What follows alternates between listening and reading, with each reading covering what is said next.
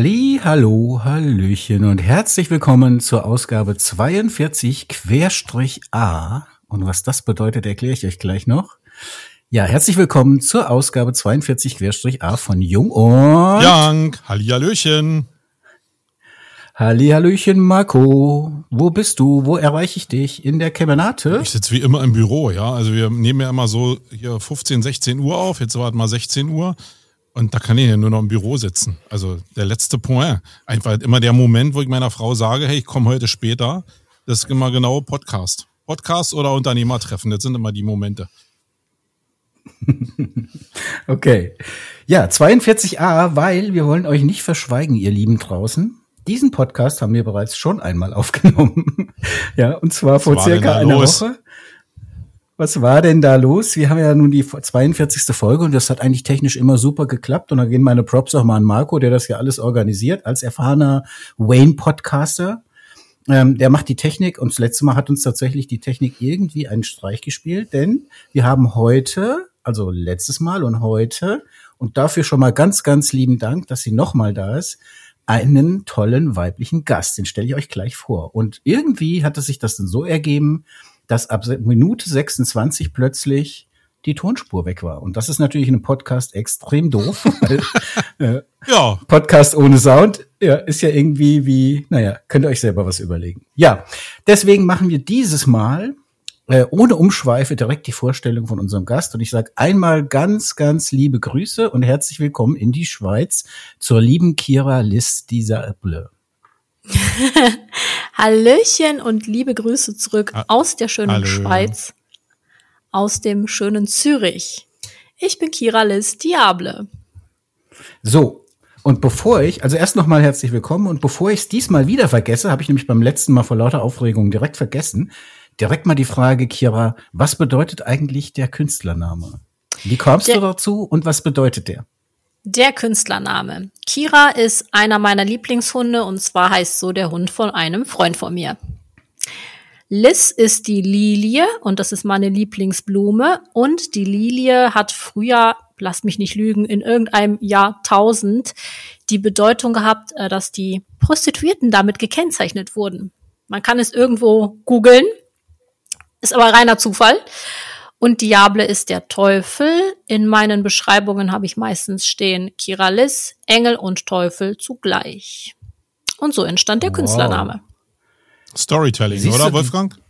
Ich sag immer, der zweite Pfannkuchen wird immer besser und das ist ja diesmal auch schon wieder so. Was für ein geniales Storytelling, ja. ja. Vor allen Dingen, was für eine tolle Bedeutung vom Namen, ne? Also richtig cool. Ja. Der, der ja, Hund. die Der Hund. Ach, guck mal auf dem Arm. Das ist der Hund, ja, den du genau. gerade beschrieben hast. Ja, ja. Also, ich meine, ja, die Leute können es ja jetzt nicht sehen, aber Kira zeigt gerade auf ihren Unterarm, wo sie ein Tattoo hat. Und da ist dann, sag mal, die Hunderasse. Äh, das ist ein Pitbull. Pitbull, genau. So sieht er aus. Mhm. Ja, ein bisschen, ist ja nicht nur ein, ein Tattoo, was du auf dem Unterarm da hast. Also. Richtig. Tattoo ist schon dein Ding, oder? Ja, ich hätte gern noch mehr, aber ich habe keine Zeit. Natürlich nicht. Wir werden ja gleich hören, warum du keine hab, Zeit hast. Genau. Ich bin 56 und habe seit drei Wochen ein Tattoo. Mein erstes. Ui. Und das hängt mit meinem, das hängt mit meinem Unfall zusammen. Ich habe, ähm, ja, naja, ist ja eine längere Geschichte. Ich hatte ja einen krassen Unfall vor gut drei Jahren und ähm, habe eine lebenslange Baustelle auf diesem Arm und habe vor ein paar Wochen ein paar Nachrichten gekriegt, wo ich ein bisschen deprimiert war und mir gedacht habe, okay, ich lasse mir jetzt einfach meine Motivation auf den Arm tätowieren. Und deswegen steht auf meinem Unterarm, den ich euch jetzt hier nicht zeigen kann, weil komme ich nicht hin, zeige ich euch ein anderes Mal. Da steht, I am already enough. Und das bedeutet für mich, ob mein Scheißarm funktioniert oder nicht, ich bin immer genug. So wie ich jetzt bin gerade. Und das ist meine, mein einziges Tattoo, was ich habe seit drei Wochen. Und deswegen weiß ich auch, was das für ein Aufriss ist, so mit Pflege nachher und was man da alles. Deswegen keine Zeit heißt nicht, ich habe keine Zeit ins Studio zu gehen, sondern auch mit dem ganzen drumherum. Ne? Da musst genau, du ja, genau. Nicht drehen und so. Genau. Ihr Lieben da draußen, zur Einordnung für euch. Wir kennen uns ja schon, wir drei jetzt richtig gut. Wir sind schon richtig hier in der Friendzone hier. Aber ja.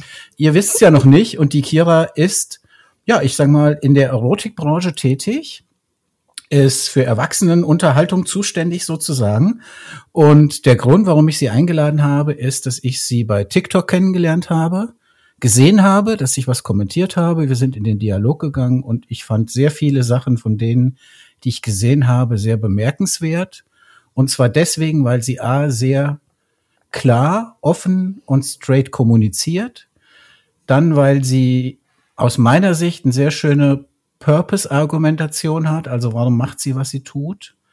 Ja, und das waren so viele Elemente, dass ich dachte, ey, irgendwie würde ich sie super gerne mal im Podcast interviewen und mit ihr drüber reden. Und dann habe ich sie gefragt und dann hat sie ja gesagt. Yes. Also ich sag mal so, die komplette Conversion-Strecke, ja. Von, von Awareness bis Conversion, das hat einfach zweimal konvertiert sogar. zweimal konvertiert und jetzt sitzen wir wieder hier und ich muss sagen, ich genieße es sehr und das ist jetzt ein bisschen Lobhudelei und Marco wird wieder sagen Wattebällchenwerferei und so weiter. Ja, bin ich ja gewöhnt. Aber abgesehen davon, ja, abgesehen von dem Business und allem, was du tust, macht es echt total Spaß, sich mit dir zu unterhalten. Und du hast es letztes Mal auch wirklich gut gemacht. Letztes Danke. Mal war ja dein erster Podcast. Richtig. Das heißt, dieses Mal Zweite schon. quasi dein zweiter. Profi. Profi. Ja. Profi, genau. Ja, und dann würde ich sagen, steigen wir doch auch einfach mal ins Thema ein. Ich habe dich ja bei TikTok gesehen und habe gemerkt, wie spontan und eloquent du auf die Fragen geantwortet hast, beziehungsweise auch die eine oder andere Bemerkung, die nicht so schön war, die da in den Kommentaren kommt, gerade wenn jemand sich hinsetzt und sagt, ich bin in der Pornobranche tätig, ist es ja nicht alles nett, was da an Kommentaren kommt. Und da hast du sehr cool drauf geantwortet. Und was mir auch gut gefallen hat, ich habe mal gesehen, wie du die Wirtschaft erklärt hast, also Kira erklärt die Wirtschaft. Ich kaufe mir morgens teure Dessous, mache mittags Aufnahmen, verdiene gut Kohle und damit ich mir abends wieder Dessous kaufen kann. Und das Ganze so ein bisschen witzig verpackt, also viel witziger, als ich das jetzt gesagt habe. Und da dachte ich mir, okay, ich muss sie mal fragen, was sie so antreibt und wo sie so herkommt. Und ich würde dich bitten, stell dich doch einfach mal so ein bisschen vor jetzt. Aber gerne doch. Ja, was mich so antreibt. Äh, ich bin eigentlich ziemlich Newcomer noch in der ganzen Branche, aber ziemlich schnell alles durchlaufen. Das heißt, ich bin seit circa drei Jahren, glaube ich, jetzt so äh, in der Branche. Und eingestiegen bin ich, ja, man wacht nicht morgens auf und denkt sich, yippie, ich mache das jetzt, sondern es hat sich einfach so alles ergeben. Äh, ich also ganz ehrlich, ich habe noch nicht mal, wenn mir einer vor vier Jahren gesagt hätte, ich mache das, hätte ich dem Vogel gezeigt. Hab das nebenberuflich angefangen über meine Partys. Also ich mache ja Erwachsenenunterhaltung auch im Sinne von äh, Partys. Die habe ich, weil ich keine Lust hatte, den Leuten zu erklären, wie diese Partys ablaufen, habe ich gedacht, drehst du mal ein Video, ist viel einfacher. Dann habe ich die Videos immer gratis versendet und habe gesagt, so, guck dir an, so funktioniert das.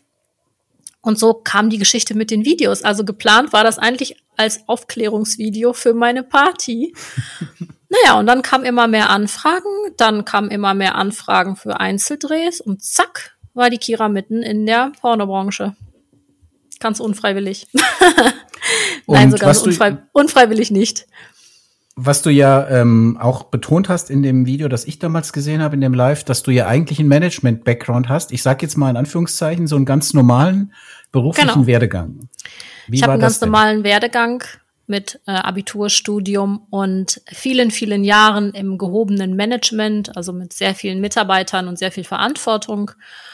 Und ich kann nur sagen, dass mir das in der Branche aktuell natürlich sehr, sehr, sehr hilft, weil ich natürlich ganz anderen äh, Blickwinkel habe, auch auf das Unternehmertum dahinter. Weil es ist ja nicht nur mhm. das äh, blanke, der blanke Videodreh. Hm.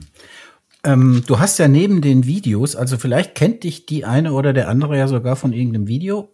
Darüber hinaus hast du ja noch eine ganze Menge andere Produkte. Also, wie du schon gesagt hast, du machst ja Events, du veranstaltest also Events für Erwachsene. Mhm. Du drehst selbst Videos, du wirst gebucht von großen Produktionsfirmen. Genau. Dann gibt es von dir einen Kalender, dann gibt es von dir OnlyFans und dann gibt es Social-Kanäle. Das ist ja schon ein ganz schönes Universum. Vielleicht magst du mal so ein bisschen erklären, wie so deine Produkttreppe ist. Also was kann ich denn so als günstigstes Kira-Produkt kaufen? Ich also mal. ich habe ich hab mir das selber mal äh, auseinanderstrukturiert, weil ich das auch für die Unternehmensstruktur bei mir brauche. Es gibt Kira Listiable, das ist die reine Darstellerin, die selber produziert und selber gebucht werden kann. Dort gibt es halt das System OnlyFans oder man kann meine Videos auf meiner Homepage kaufen. Also das ist die reine Darstellerin. Dann gibt es die zweite Schiene, das ist die Kira Army. Das ist meine Eventagentur, wo ich für Events gebucht werde, aber auch hauptsächlich selber Events veranstalte und auch andere Darstellerinnen und Mädchen auch einlade für meine Events. Das ist auch ein großer, ein großer Teil des Unternehmens. Und dann habe ich natürlich mein Merchandise, das klammer ich auch immer extra aus. Das sind so Sachen wie Bilder. Ich habe ähm, sehr hochwertige Bilder, die man zum Beispiel auch in meinen Kalendern sieht. Ich möchte ein Fotobuch, ein Porn-Art-Fotobuch herausbringen, was schon ein wenig äh, mehr crazy in die Richtung wirklich Kunst ist. Also ich würde so in diese drei Schienen unterteilen und die letzte Schiene, die ich dann habe, ist das klassische Escort-Business. Man kann mich natürlich nicht nur für Drehs buchen, sondern man kann mich auch privat buchen. Mhm. Also eigentlich vier verschiedene Businesses. Mhm. Bevor wir dann so noch mal ein bisschen in dieses Digitale und auch generell ins Unternehmertum eingehen und natürlich auch mal so ein bisschen hinter die Kulissen schauen möchten, also zunächst auch erst noch mal den Hinweis an dich für die Zuhörer und Zuhörerinnen, beim letzten Mal haben wir aufgenommen und als wir fertig waren, also wir dachten, wir wären fertig und alles wäre hochgeladen, haben die zwei, Marco und Kira, richtig gesprudelt und beide haben gesagt, ja, ich hätte ja noch so viel und das hätte ich noch und das. Also hier nochmal der Hinweis auch an euch über den Äther sozusagen, wenn ihr Fragen habt oder Kira, du noch was loswerden möchtest, natürlich einfach immer reinkrätschen. Ne?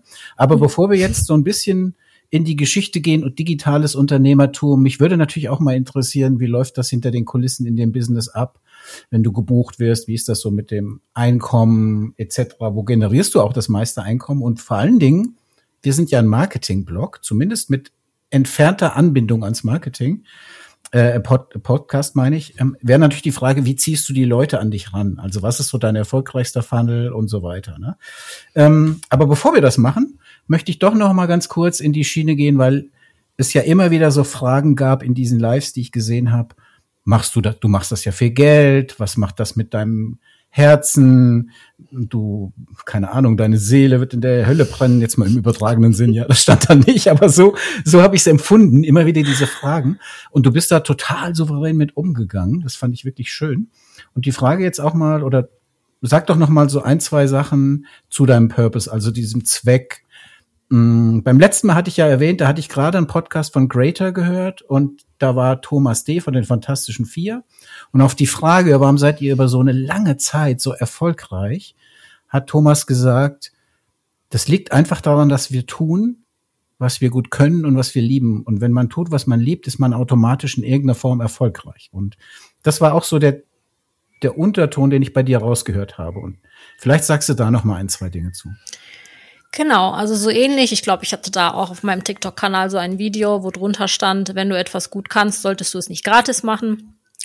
Ähm, und so ist ja auch ungefähr mein, meine Denkweise. Also ich habe ja irgendwann gemerkt, ich kann das sehr gut. Ich kann gut mit Menschen. Ich bin anscheinend jemand, der eine besondere Ausstrahlung hat und habe das dann einfach für mich vermarktet. Und jeder hat äh, irgendetwas, was er gerne macht oder gut kann und der ein oder andere traut sich, sich dann damit selbstständig zu machen. Und ja, ich weiß, die Branche wird verflucht und man denkt sich, oh Gott, wie kann man nur? Aber ich weiß, dass es einige Mädels gibt, die sowohl gerne Videos drehen, als auch gerne einen Escort-Service machen, als auch gerne Camgirl sind und nicht nur wegen dem Geld. Natürlich arbeiten wir, um unsere Rechnungen zu bezahlen.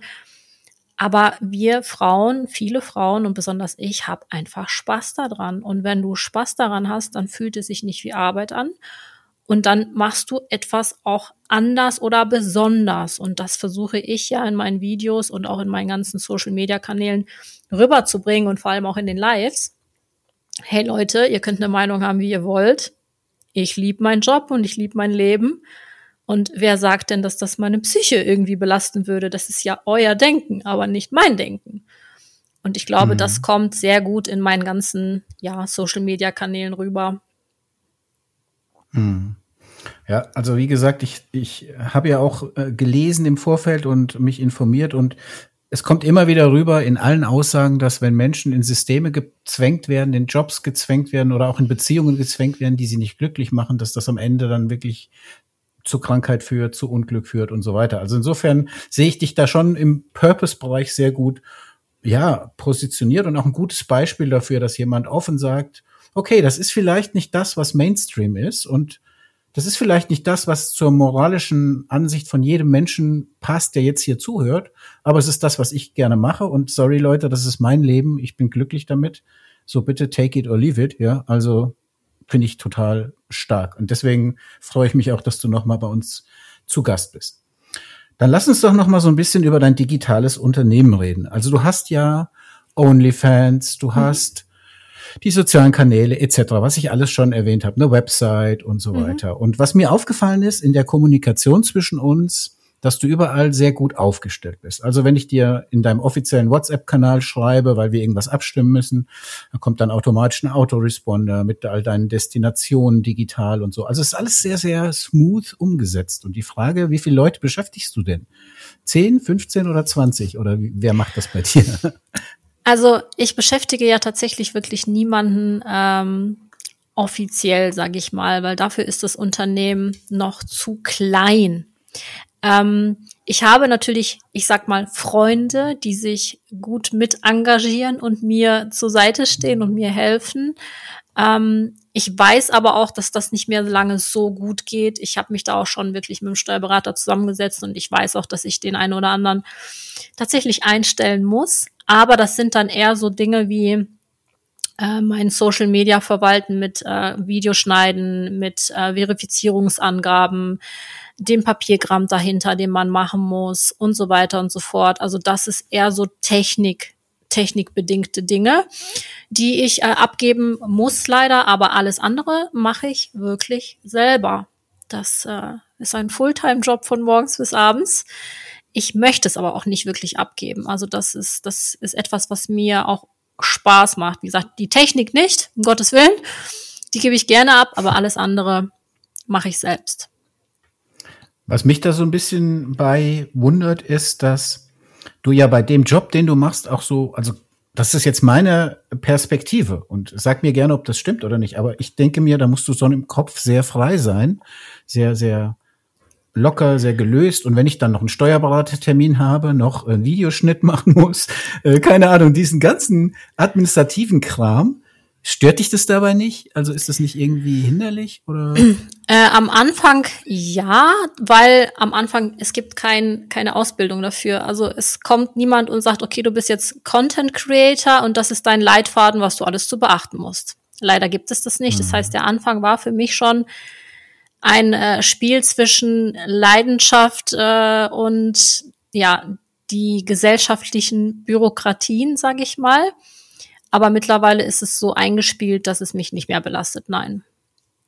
Vielleicht okay. sollte ich einen Leitfaden schreiben für die zukünftigen Content Creator. ja, und gerade mit dem Fokus auf Pornobranche oder Business, ja, ja. Porno-Business, Erotik-Business, weil ich denke mir so, als Außenstehender, ich meine, wenn du ganz normal, Marco ist ja auch im, im Online-Marketing tätig und wenn du ganz normal Suchmaschinenoptimierung oder Werbung schaltest bei Facebook, LinkedIn oder sonst wo, dann ist es schon wahnsinnig administrativ, ja, also mega anstrengend und mit Werbekonto und Genehmigung und Verifizierung. Und ich denke mir gerade in dem Business, wenn du so OnlyFans machst und solche Sachen mit, in Kombination mit Jugendschutz und was es alles gibt, all die mhm. Vorgaben, mhm. das ist ja mega anstrengend, denke ich mal. Aber ja. wenn du das alles Also das ist es auf jeden Fall. Respekt. Und ich habe auch schon einige Content Creator mitbekommen, die extrem hohe Strafen bekommen haben, weil sie irgendwelche Gesetze nicht eingehalten haben. Mhm. Also das äh, ist leider auch in Deutschland sehr ja, bürokratisch. Wie sieht denn so ein normaler Kira-Tag aus? Also so ein Unternehmerinnen-Tag? so ein Unternehmerinnen-Tag. wann, ste wann, stehst du auf? Man Immer denkt um ja so, okay, Erotik-Business-Darstellerin oder Darsteller, auch Männer wie Frauen, ähm, sind irgendwie, keine Ahnung, um liegen um bis 14 Uhr im Bett, ja, gehen dann zum Stylisten und so. Ich habe aber bei dir gemerkt, wir haben ja auch kommuniziert hinter den Kulissen, ja, 8 Uhr, Kira ist am, am Start, ne? Genau, mein Tag fängt immer um 8 Uhr morgens an und endet immer so gegen Mitternacht. Ähm, ich mache tatsächlich morgens meinen ganzen Bürokram, dass ich das weg hab, damit ich einen freien Kopf hab für später, also das heißt, ähm, Bürotag mit allem drum und dran, mit Buchhaltung, mit Social Media, sind es gut zwei, drei Stunden von meinem Arbeitstag, die schon mal weg sind. Dann werden meistens Content produziert. Das heißt, ich muss Videos machen, ich muss Fotos machen. ähm, irgendwas, womit ich die Leute natürlich bei Laune halten kann. Das sind dann meistens auch noch mal zwei Stunden. Und in den Nachmittagsstunden, wenn ich nicht gerade Videodreh mit Partnern habe oder Events habe, biete ich dann in den Nachmittags- bis Abendstunden dann private Treffen an. Wenn ich die Zeit noch dafür habe. Also das liegt immer ganz daran, mein Content äh, geht immer erstmal vor und dann kommt hinten dran das andere. Wie, wie viele Wochen im Jahr hast du Urlaub? Null. hey, ich bin doch gerade im Urlaub. Null im Sinne von null. Null im Sinne von null seit drei Jahren tatsächlich, ja. Seit Anfang der okay. Selbstständigkeit. Entschuldigung, das, das schließt meine nächste Frage an. Ich habe hier so ein paar Topics mir aufgeschrieben zu Themen, äh, mit denen ich gerne, zu denen ich gerne mit dir reden möchte. Marco natürlich auch, wenn er Fragen hat. Die Frage ist, dieser Leistungsdruck. Ich habe mir überlegt, welche Parallelen gibt es eigentlich zwischen meinem CEO-Dasein in der Agentur, und dem, was du machst, ja. Und jetzt mal abgesehen von dem Produkt, das wir verkaufen. Wir verkaufen Sichtbarkeit für unsere Kunden. Du verkaufst im Prinzip Sex, sagen wir mal so, oder irgendwas, was damit zu tun hat.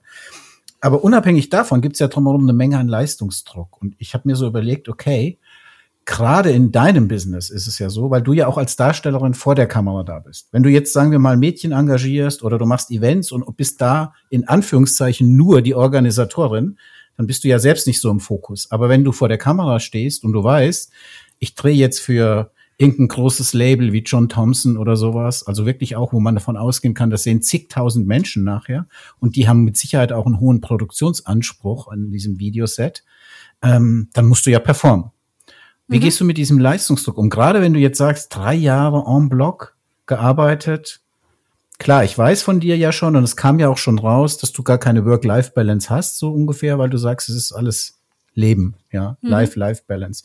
Aber wie gehst du mit dem Leistungsdruck um? Was machst du, wenn du zum Set musst, du drehst jetzt irgendeinen krassen Film, ja, und du hast einfach keinen Bock oder du hast Migräne oder du hast Rücken oder du hast, was weiß ich, ja? Wie machst du das? Also ich muss sagen, die Anfangszeiten war ich ja noch Vollzeit beschäftigt. Das heißt, ich hatte neben meinem Fulltime-Job äh, das alles gemacht. Da war das schon wirklich, dass ich sagen musste, okay, es, ich bin an die Grenzen gestoßen, aber das war dann eher körperlich bedingt. Also der Körper macht ja irgendwann nicht mehr mit, weil man schon acht Stunden gearbeitet hat und noch irgendwie drei Stunden dreht. Als ich mich dann selbstständig gemacht habe, also deswegen sage ich ja Life-Life-Balance, für mich ist die Selbstständigkeit kein Druck, weil den einzigen Druck, den ich mache, ist mein eigener Druck. Habe ich irgendwas, dann drehe ich an dem Tag nicht oder ich verschiebe es oder wie auch immer. Wenn aber so ein wichtiger Dreh ist, wie zum Beispiel John Thompson, dann funktioniere ich, glaube ich, wie jeder andere Mensch auch. Hast du einen wichtigen Termin, reißt du dich zusammen. Ja, dann hast du vielleicht Kopfschmerzen, Bauchschmerzen oder Rücken, aber du reißt dich zusammen, weil du weißt, das Produkt am Ende bringt dir was. Ähm, aber ich glaube, das ist auch eine mentale, das ist eine mentale Einstellung, das ist einfach Mindset der Menschen. Du bist äh, entweder der Kandidat, der jammert, oder du bist der Kandidat, der sich zusammenreißt. Also es gibt nur A oder B. Und ich war eigentlich immer schon diejenige, die sich zusammengerissen hat. Ich habe auch immer schon viel gearbeitet. Also das macht mir nichts aus. Hm. Ja, äh, denke ich, das stimmt im Wesentlichen so. Nun ist noch mal ein Unterschied. Ich bin ja auch als Moderator manchmal unterwegs oder als Speaker. Marco auch, ist auch Veranstalter. Es ist halt noch mal für mich so ein Unterschied, ob ich, also ich habe zum Beispiel letztes Jahr bei Marco auf der Campix in Berlin zwei Tage moderiert und ich war wirklich relativ krank. Das weiß er ja. Ich war vorher lange Zeit erkältet und mir ging es auch nicht so gut. Ich habe mir aber wirklich durchgezogen und es lief auch gut. Aber abends war ich dann K.O. Und das ist aber ein Unterschied, finde ich, ob ich dann sozusagen bekleidet auf der Bühne stehe, mache eine kurze Anmoderation, gehe wieder runter oder ob ich so, ja körperlich mit vollem Einsatz dann da agieren muss, stelle ich mir persönlich super schwer vor, aber ich nehme dir das auch ab, dass du sagst, ich bin da Profi genug und ich glaube, und das ist auch nochmal eine spannende Frage, es gibt ja auch genug Tricks in eurem Business, oder? Um mal hier was wegzuschminken, um mal da was rauszuschneiden und so weiter, oder? Also ich glaube, dass sich viele tatsächlich das äh, schwierig vorstellen, aber theoretisch ist es wie jeder andere Job auch. Ob du jetzt bekleidet auf der Bühne stehst oder unbekleidet, ist eigentlich völlig Jacke wie Hose. Ähm, so viele Tricks gibt es nicht. Klar, es gibt den Cutter, der die Videos schneidet, falls man irgendwie doch mal in einer Szene versagt hat und man muss die Szene nochmal drehen. Und es gibt jede Menge Schminke, ja. auch wasserfeste Theaterschminke. Schminkt, schminkt man sich selbst bei solchen Drehs? Nein, nein, man hat, so man hat äh, Make-up-Artisten, Make die einen komplett fertig machen nach Wunsch des äh, Regisseurs. Man hat da auch nicht wirklich Mitspracherecht. Und ja, ich glaube, es ist aber nichts anderes. Also für mich ist zum Beispiel Nacktsein gar nichts so Besonderes. Also ich könnte mich auch nackt auf eine große Bühne stellen. Das macht mir zum Beispiel nichts aus. Ich weiß aber, dass wahrscheinlich 90 Prozent der Menschheit sagen würden, oh Gott. Marco schreibt halt gerade mit. Falls ihr noch keine Karte für die Campings habt. Ich habe gerade geschrieben, oh Gott. oh Gott. Oh Gott. Also mir persönlich wird es nichts ausmachen oder macht's ja auch nicht, ne? Hm. Okay. Ja, wenn Marco keine Fragen hat. Ich habe Fragen, Stelle, aber ich weiß noch nicht genau, wann. Ja, dann frag mal. Also mich würde mal interessieren, so aus der, also ich habe ja auch nebenberuflich mal gestartet, so wie du ja das auch gemacht hast. Nun ist das ja ein Bereich, wo du selbst sagst, du bist erst seit drei Jahren da drin. Und nun hat ja dieses Business ein bestimmtes Preisgefüge, sage ich jetzt mal, also ein Wertekonstrukt.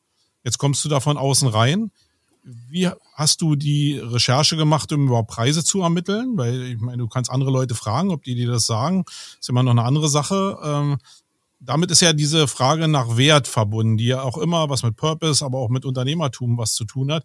Wie hast denn du deinen eigenen Wert ermittelt? Würde mich mal interessieren in dem Business. Wie funktioniert das? Lustige Geschichte gar nicht. ich habe mit dem Business von außen nichts zu tun gehabt. Also wirklich nichts. Ich kannte niemanden. Ich hatte keine Ahnung. Mhm. Und ich habe mir einfach nur gedacht, so, was wärst du bereit zu bezahlen? So, was wär, was wär's dir wert? Und, also quasi, ähm, wenn ich zwischenfragen darf, also quasi, was wärst du für dich selbst sozusagen wert, oder? Ja, so ungefähr. Und ah, okay. habe einfach so für mich äh, ja, nicht wirklich Recherche betrieben, aber ich habe mal ein bisschen gegoogelt und ein bisschen geguckt und dachte so, ja, nee, ist mir alles zu wenig, nee, habe ich keinen Bock drauf. Machst du deine eigenen Preise und es hat funktioniert. Also, was soll ich sagen? Sowohl im Online-Business als auch im Dating-Business. Aber gerade jetzt, äh, wenn du für, für, große Companies drehst, kann es ja sein, dass ja. du dich voll unter Wert verkaufst, weil du das Pricing der Industrie nicht kennst, oder? Ich bin so arrogant, dass äh, wirklich, ich, es gibt da echt lustige Stories zu und ich wurde öfter angefragt von irgendwelchen Studios und ich war noch absoluter Newcomer und habe genau null gedreht. Und als die mir dann die Gagen vorgeschlagen, habe ich gesagt haben, dafür setze ich mich nicht ins Auto. Und dann kam eine Gagenverbesserung. Dann habe ich gesagt, ich setze mich immer noch nicht ins Auto. Und dann kam irgendwann ein Abschlussgespräch und dann habe ich gesagt, okay, dafür setze ich mich ins Auto. Und ich wusste nicht, ob das Branchen ob das in der Branche üblich ist oder nicht. Ich habe gedacht, das ist ungefähr der Preis, wofür ich mich ins Auto setze. Mhm. Und es hat bis jetzt immer funktioniert. Also und wie ist denn das Verhältnis, du wenn du denn da Zahl? alle, wenn du andere Mädels da triffst, ähm, tauscht man sich da aus oder macht jeder, jeder so sein Ding und das ist ein sehr ein Ego-Shooter-Geschäft? Man, man tauscht sich nicht aus, man spricht da auch nicht über die Gagen. Ich meine, bei manchen Gagen weiß man, was die Studios bezahlen, aber eigentlich spricht man gar nicht über Gagen. Okay, also gibt auch gar keine Bekanntschaften, Freundschaft will ich es gar nicht nennen, unter den nein. Mädels am Set? Nein, nein. Okay. Nein, gibt es nicht. Und ich, äh, ich habe auch eine lustige Geschichte zu Venus, weil da wurde ich auch eingeladen und man hatte, ich habe gesagt, ich fahre nicht die Kilometer bis nach Berlin, um da über irgendeine Messe mit dem nackten Hintern rumzulaufen. Und dann wurde mir eine Gage angeboten und habe ich gesagt, nee, auch für die Gage fahre ich nicht, äh, um mich da irgendwo hinzustellen und äh, kenne aber ein Mädchen, was eingeladen wurde und sich so über die Einladung gefreut hat, dass sie gratis dorthin gefahren mhm. ist. Und da glaube ich, tut mir mein Unternehmertun im Hintergrund gut, weil ich weiß, ich verhandle. Ich habe keine Ahnung, was ihr anderen Leuten zahlt, aber für mich ist der Preis akzeptabel, dass ich fahren würde. Und ich glaube, das ist eine gesunde Einstellung. Mhm. Ich finde das mega. Das hat total viel mit Purpose zu tun und zwar mit Unternehmer-Purpose. Ne? Also es geht nicht drum. Wir sagen ja immer, versuch nicht den besten Marktpreis, sondern versuch einfach, was bist du wert? Auch im Marketing, ja? Wo wir, wir haben oft die Diskussion in unserer Branche, bei uns ist es üblich, du verkaufst tatsächlich auch Zeit für Geld. Also jemand bucht acht Stunden SEO-Unterstützung oder Online-Marketing-Unterstützung oder sowas und du bietest ihm, keine Ahnung, irgendwas an, ja? Und ganz viele Coaches und so sagen, hört auf, geht nicht mehr dahin und sagt, acht Stunden kosten X, sondern überlegt euch, was ist das, was ihr macht, dem Kunden wert. Und genau das hast du mhm. gesagt. Das finde ich richtig, richtig cool. Trotzdem hätte ich noch gern die Frage platziert. Genau, wie Magst viel, wie viel so ist sagen? viel? Genau. Also du musst es nicht sagen, ne? Um doch, doch, doch, du musst es sagen. Ja. Aber du hast ja gesagt, für die Gage setze ich mich nicht, für die nicht, für die nicht. Kannst du zumindest mal so einen Rahmen stecken? Ist das dann, sind wir da im vierstelligen Bereich oder im fünfstelligen ja, ja, oder? Ja. Wir sind im vierstelligen Bereich. Ähm, ich sag mal so, mhm. ich ich habe das vielleicht alles ein bisschen äh, locker gesehen, weil ich ja nebenberuflich das gemacht habe. Ich gesagt, du musst mich nicht buchen, ich muss da nicht hinfahren, ich brauche das nicht. Und deswegen habe ich für mich schon so, ähm, dass, dass ich, wenn ich am Ende des Tages nach Hause komme, wenn es ein Tagesdreh ist, ich so viel habe, dass ich sage, gut, dieses Geld ähm, tut mir gut. Ich will jetzt keine Zahlen nennen, ja. Im vierstelligen mhm. Bereich kann sich jeder, jeder was denken, aber dieses Geld tut mir gut ich glaube, das braucht man auch in dieser Branche, weil wenn wir hier von 50 Euro sprechen würden, dann kann ich mich auch tatsächlich irgendwie im Supermarkt an die Kasse setzen. Da muss ich mich nicht für in Anführungszeichen verkaufen.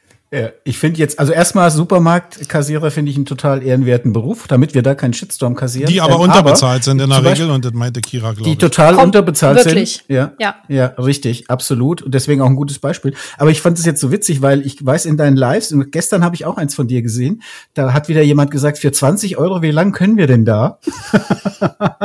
und dann hat Kira mal ganz kurz gelächelt, so wie jetzt, und hat sie gesagt, gar nicht. Habe ja. ich, hab ich nicht gesagt, für 30 trete ich dir einmal in die Eier? Nee, weiß ich nicht. Also ja, aber die bessere Antwort gewesen. aber aber naja. hast du im Live den, den jungen Mann mitbekommen, der über die, äh, über die Rotlichtstraße in Duisburg gesprochen hat und mich Nein. eingeladen hat? Nein? Nein. Fand ich auch sehr Nein. witzig. Okay. Nein, ich war witzig. tatsächlich nicht so lange drin. Ähm, okay. Äh, ja, auf jeden Fall. Was ich noch mal fragen wollte in dem Zusammenhang. Jetzt haben wir ja über verschiedene Produktkategorien gesprochen von Kira, sage ich, nenne ich mhm. das jetzt mal, ja? Verschiedene Konstrukte, verschiedene Produkte. Jetzt ist ja zum Beispiel so ein, solche Drehs bei diesen großen Labeln, das ist ja punktuell. Also du bekommst dann, keine Ahnung, ich, ich sag jetzt mal fünfmal im Monat oder viermal im Monat kriegst du dann Betrag X für diese Drehtage. Das sind ja Einnahmen, die du vielleicht übers Jahr mal kumulieren kannst und sagen, okay, mit diesem Produktsegment habe ich jetzt so und so viel verdient. Mhm. Mm, OnlyFans und andere sind ja eher kontinuierlich, schätze ich mal, diese Einnahmen. Ne? Genau. Kalkulierst du das, also guckst du da schon auch drauf, dass du sagst, ich mache jetzt lieber nicht einen Dreh, sondern produziere lieber Content für meine eigenen Kanäle, weil ich da kontinuierlich bin? Oder sagst du, nee, ich meine bisher, ich glaube, ich kenne die Antwort schon. Ich vermute mal, du sagst, ich mache das so, wie ich Bock dazu habe, ja. Aber oder ist da auch eine strategische Planung dahinter? Äh, nein, tatsächlich ist da keine strategische Planung, weil man die Drehs in den Studios nicht planen kann. Also ich kann jetzt nicht John Thompson sagen, du bitte engagier mich zweimal im Monat. Ähm, die Studiodrehs sind wie Modeljobs in der Modelbranche. Entweder bist du gebucht oder du bist nicht gebucht. Deswegen war mir wichtig, eigene Videos zu produzieren und deswegen ist mir die Schiene der eigenen Produktionen in erster Linie am wichtigsten, weil davon habe ich auch in zehn Jahren noch was. Ähm, die Studiodrehs sind eine, die Studiodrehs sind für mich von der Einnahmequelle eher als Marketing zu werten. Also Studiodrehs ist für mhm. mich wie so eine Marketingagentur, äh, die mich bewirbt. Ähm, und so ist das ungefähr zu werten. Also von den mhm. Studiodrehs alleine, weil das wird zum Beispiel auch sehr oft in den Lives gefragt, kann man nicht wirklich leben. Also es gibt bestimmt Mädels, die können das, aber ich möchte davon nicht leben. Das wäre mir zu unsicher. Mhm. Finde ich eine ziemlich clevere Strategie zu sagen, diese reichweitenstarken Produktionen nehme ich mit, die werden ganz gut bezahlt, ist auch okay, aber eigentlich befeuere ich damit meine eigenen Kanäle. Genau. Weil die Leute natürlich, wenn sie so ein Video gesehen haben und irgendwie mitbekommen, dass du auch OnlyFans hast oder Social Media oder was auch immer, äh, dann natürlich dann vielleicht Bock haben, auch da was anderes noch von dir zu kaufen. Ne? Also finde ich. Genau, also für mich ist es eine reine Marketing-Geschichte. Hm. Ähm, jetzt bist du ja erst drei Jahre in dem Business. Deswegen ist die Frage vielleicht nicht richtig platziert. Ich stelle sie aber trotzdem mal.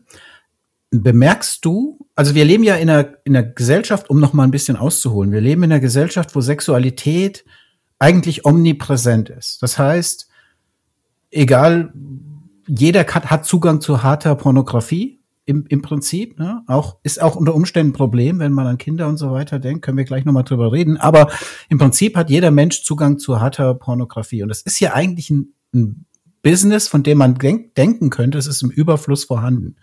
Ja?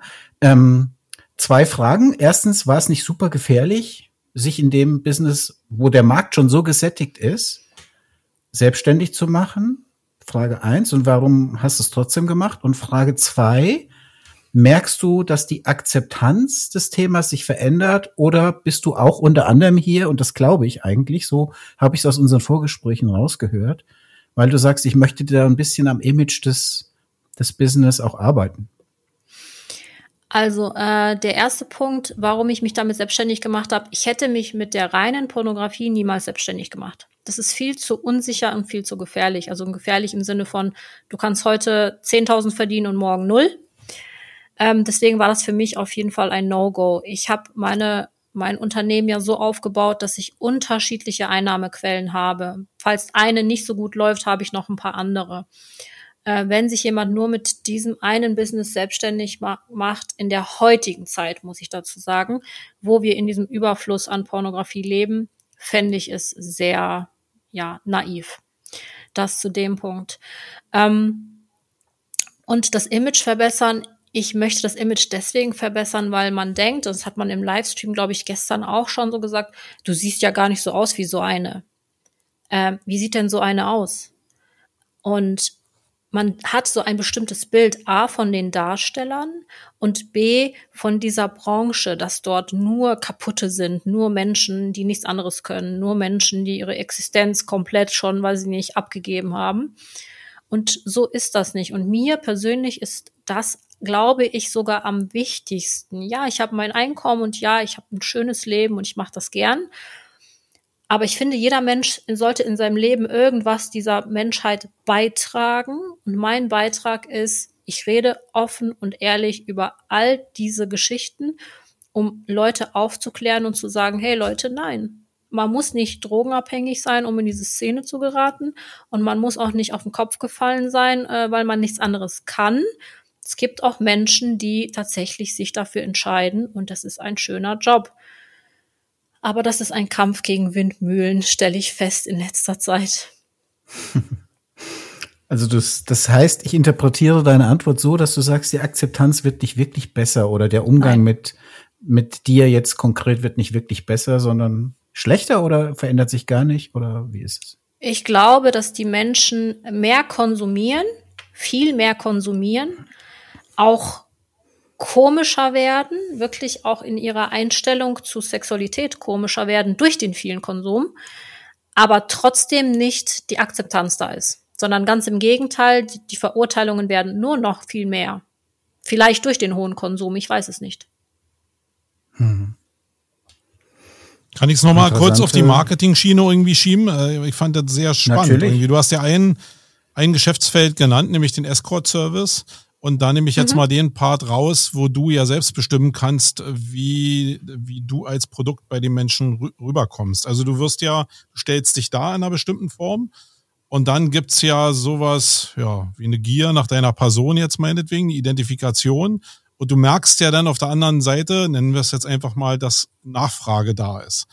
Ähm, das ist ja das Schönste, was man an einem Markt haben kann, ist, dass extreme Nachfrage da ist, auch wenn es nur von einer Person ist. Reduzieren wir es mal auf eine Person. Jetzt bist du ja an dem Hebel, dass du bestimmen kannst, welchen Wert, also welchen Preis nimmst du faktisch für den Escort-Service oder für irgendwelche persönlichen Einzeldienstleistungen.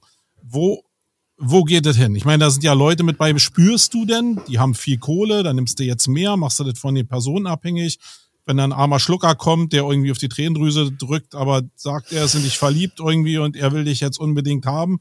Äh, wie ist das denn? Oder ist das Pricing immer klar? Nein, die Preise in der Escort, im Escort-Business sind bei mir. Mhm. Und da bin ich auch, glaube ich, eine der wenigen absolut unverhandelbar. Ähm, das erlebe ich aber leider auch in der Branche anders. Ja, auch hier wieder in Zürich genauso dann steht ein Preis und dann heißt es ja, aber die Lisa macht's für einen Fuffi und die Natalie macht für 30 und können wir vielleicht für 20. Ich glaube, dass die Mädchen sich das selber kaputt gemacht haben. Mhm. Ich bin mir sogar sehr sicher. Aber bei mir, äh, jeder Kunde wird gleich behandelt und jeder Kunde kennt die Preise und entweder ja oder nein. Also da gibt's nichts zu verhandeln. Aber ist dir noch nie durch den Kopf gekommen, irgendwie, dass du, aber wenn du jetzt einen sehr wohlhabenden äh, Gast da hättest, dann äh, und du hast jetzt, dann, dann sind, gehen ja die Werte so auseinander. Also du hast jetzt einen Tages- oder einen Stundensatz, der jetzt für dich fix ist, der kann aber für den Typen äh, total äh, Peanut sein irgendwie. Das fällt ihm nicht mal auch auf dem Konto. Dann wärst du, du ja mehr wert. Ich, Was ist da los? Wie wird da, ich, äh, wie wird damit umgegangen? Erkenne, erkenne natürlich einen Kunden, ob der Kunde, sage ich jetzt mal, ähm, sich das zusammengespart hat, um mich zu besuchen, oder ob der das aus seinem dick gefüllten Portemonnaie bezahlt, so schön vor mir noch die Scheine mhm. rauslegt. Interessiert mich aber nicht. Du kannst auch mit dem Hubschrauber bei mir landen und keine Ahnung mit deinem Gucci-Anzug rauskommen. Woher kennst du dich, Marco? Ja, ja. Hatte, äh, und ich hatte immer, hatte immer eine ganz miese Perücke auf. Ich weiß gar nicht.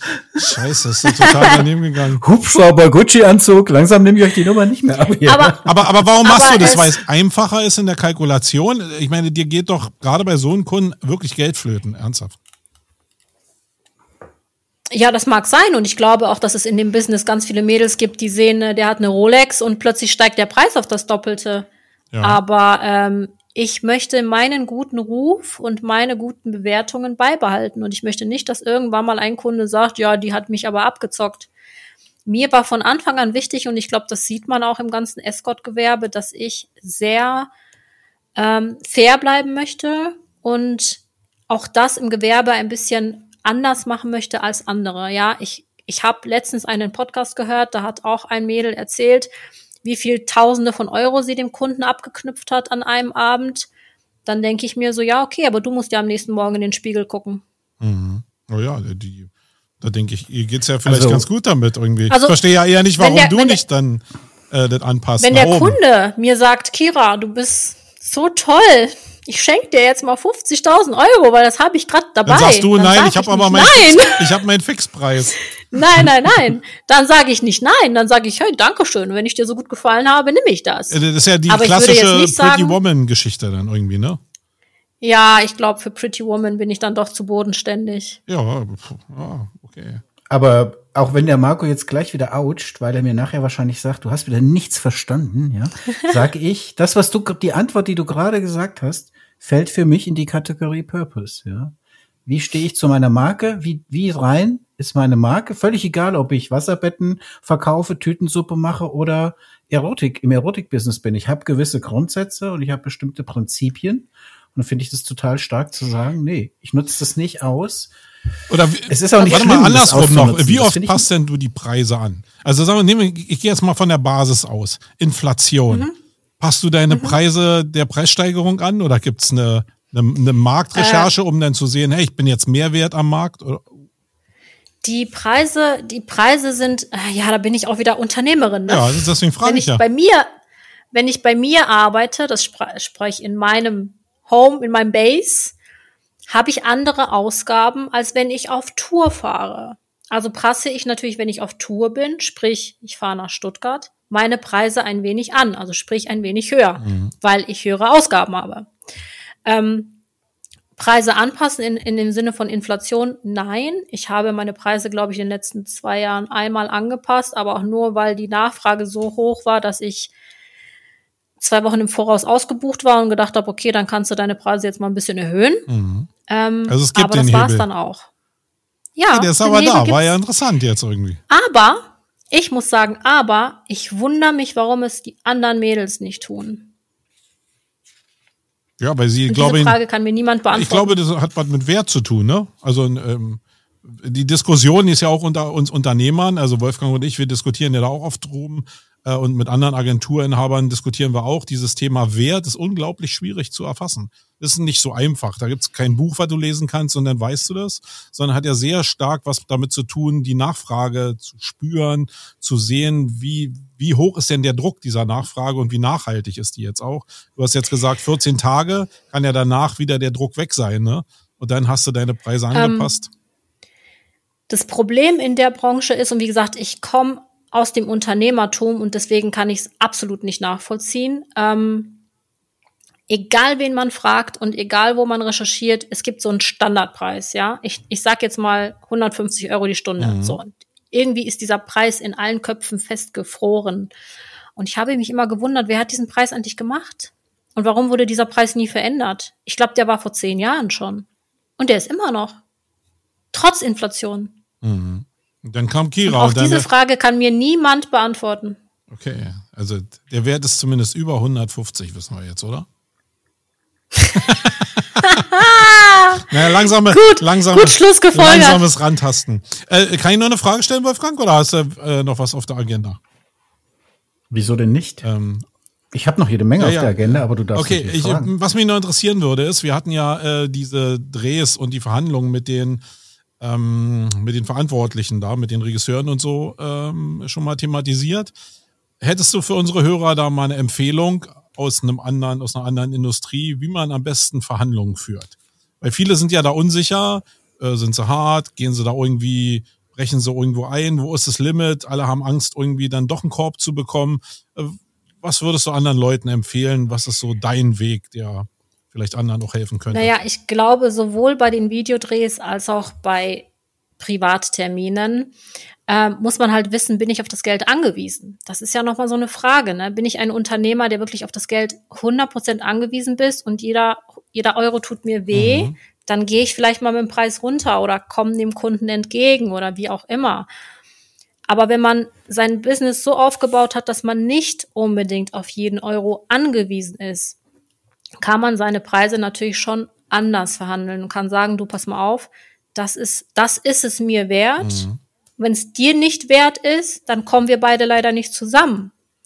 Aber ich glaube, es scheitert oft sowohl in der Escort-Branche als auch in der Pornobranche daran, dass die Leute auf das Geld angewiesen mhm. sind weil sie keine anderen Einkünfte haben. Aber sonst diese, dieses Motto von Hochpokern ist eigentlich nach deiner Erfahrung wirkungsvoll.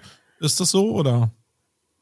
Ich glaube, dass man, wenn man hochpokert, ähm, auch dem Menschen oder dem Gegenüber auch den Wert ja dann auch zeigt. Mhm. Ich, wenn ich sagen würde, du, für 30 Euro mache ich das und das, mhm. dann zeigst du dem anderen ja schon keinen Wert. Ich vergleiche das immer wie mit Luxusartikeln, Luxusuhren oder Luxusautos. Wenn der Porsche so viel kosten würde wie der Golf, dann wäre es kein Porsche. Mhm. Dann wäre es kein Porsche. Oder der Lambo. Der Lambo ist nur ein Lambo, weil er diesen Wert hat. Im Endeffekt besteht er genauso aus Metall und vier Reifen wie jedes andere Auto. Vielleicht ein anderer Motor, klar, natürlich. Bei der Bewertung sage ich in meinen Vorträgen immer, wenn du jeden Tag Kaviar isst, dann ist das Stück Wurstbrot oder keine Ahnung, Marmeladebrot ist dann die Delikatesse. Ne? Also ist eigentlich das Gleiche. Ja. ja. also die so. Bewertung ist total wichtig, finde ich auch, ja. Marco, bist du fertig mit nee, Ich habe mir noch ein paar, aber äh, wir machen immer ein bisschen abwechselnd, sonst fühle ich mich schlecht okay. irgendwie. Ja, genau. Genau. Ich habe noch eine Frage äh, zum Thema Technologie. Mhm. Als ich mir so dein Universum angeschaut habe, und ich habe ja mittlerweile auch einen Kalender von dir und ich habe deinen deinen Social Account gesehen und die ganzen Sachen. Dann habe ich mir so gedacht, okay, da geht's um Videotechnik, da geht's um Sound, da werden Visuals gemacht für Social Media, also Grafiken. Da muss getextet werden, da inszenierst du Live-Videos, wobei deine Live-Videos wirklich sehr natürlich sind. Das muss man einfach sagen. Du sitzt da gestern im Hotelzimmer, einfach so, hast du ja auch gesagt, hier im, im Casual äh, äh, Schlapper-Look, sage ich jetzt mal, best, im besten äh, Sinne, ja, und, und redest einfach. Okay, aber trotzdem ist es ja eine Menge Technik, eine Menge Technologie. Und mich würde mal interessieren, in unserer Branche ist es halt total en vogue im Moment, dass überall künstliche Intelligenz Einzug hält, dass wir Texten, Grafiken erstellen, Videos synchronisieren, äh, alles mit KI. Da habe ich auch in dem Zusammenhang gesehen, dass die, die Schauspieler oder die Actor in, in Hollywood jetzt schon echt Stress haben und wirklich schon auch ähm, sich organisieren, weil künftig es einfach reichen wird, dein Gesicht irgendwie 3D zu scannen. Ich sage das jetzt mal etwas äh, laienhaft und dann sozusagen den, den, den Erotikfilm nur noch zu beschreiben und der wird dann mehr oder weniger durch KI erzeugt, ja. So, und jetzt habe ich, ist die Frage eigentlich zweigeteilt. Die erste Frage ist, hast du selbst damit Kontakt? Also hat KI zum Beispiel bei dir auf deinen Berufsalltag konkret schon irgendeinen Einfluss? Und die zweite Frage, der zweite Teil ist, hast du irgendwie Angst davor, äh, dass, dass dieses Business, dieses People-Business, also das dieses menschliche, zumindest in diesem Videodrehbereich, ich meine, beim Escort-Service, ich glaube, das wird noch sehr lange dauern, bis wir einen, Roboter-Escort bekommen. Aber so im People-Business, dass das gar nicht mehr so lange ein Produkt ist, was Menschen wirklich tun? Ja, also ich glaube oder ich bin mir sogar sehr sicher, dass wir abgelöst werden. Ähm, ich glaube gar nicht mehr, dass es so lange dauern wird, dass irgendeine künstliche Intelligenz ähm, uns ablösen wird. Also es gibt schon genug ich glaube, Comic- oder Anime, Anime-Pornos. Ich meine, äh, öfter welche auf Twitter zu sehen. Und in Amerika sind die sogar sehr gehypt. Da äh, sind die Mädels vor den Cams, also das sind zwar noch Mädels, aber die ziehen sich schon so an wie so Anime-Figuren, um einfach ähm, dem nachzu, äh, dem, dem Markt aufzugreifen.